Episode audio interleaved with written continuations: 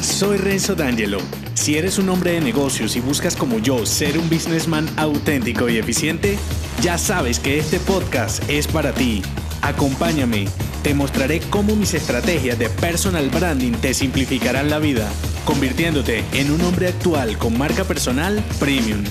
Tu transformación comienza ahora. Bienvenido.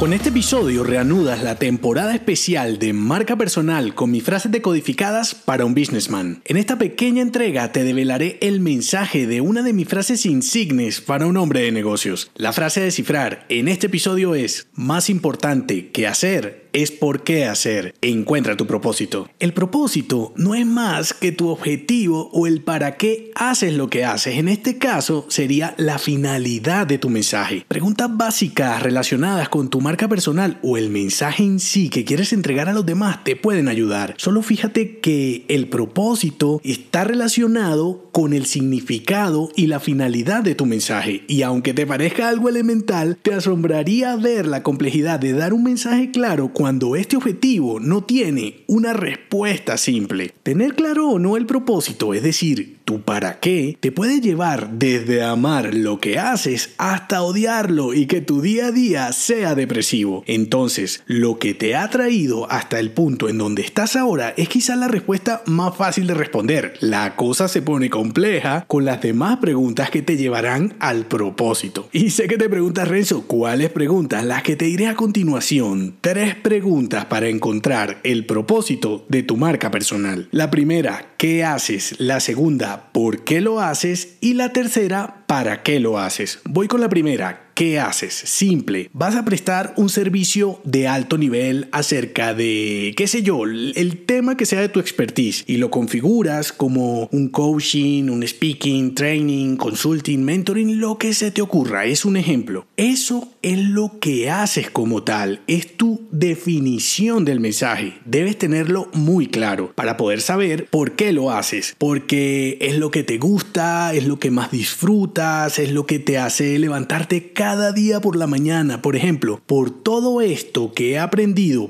pasado, ahora en presente hago esto. El por qué te permite ir hacia adelante, es un motivo presente desde el pasado, es retrospectivo, es tu justificación del mensaje, espero hacerme entender. Y la tercera, ¿para qué lo haces? Para ayudar a los demás, aportarle algo a tu cliente en lo que sea tu qué, para reducirle la carga, facilitarle la vida, en fin, es hacia dónde vas, es hacia futuro, es prospectivo, es tu misión, es tu propósito como tal. Algunas veces te puedes centrar en el propósito pero no sabes el ni el por qué y entonces se te queda el fin sin soporte. Si no tienes claro qué haces, tu por qué es un porque me tocó y el para qué es para sobrevivir, tu propósito será un drama y no creo que alguien se conecte con él. Conclusión, define tu servicio, el qué con claridad, simplicidad y centrado en los beneficios. Estructura el porqué de tu mensaje y dilo todo en una pequeña frase que sea fácil de entender y sobre todo que se conecte contigo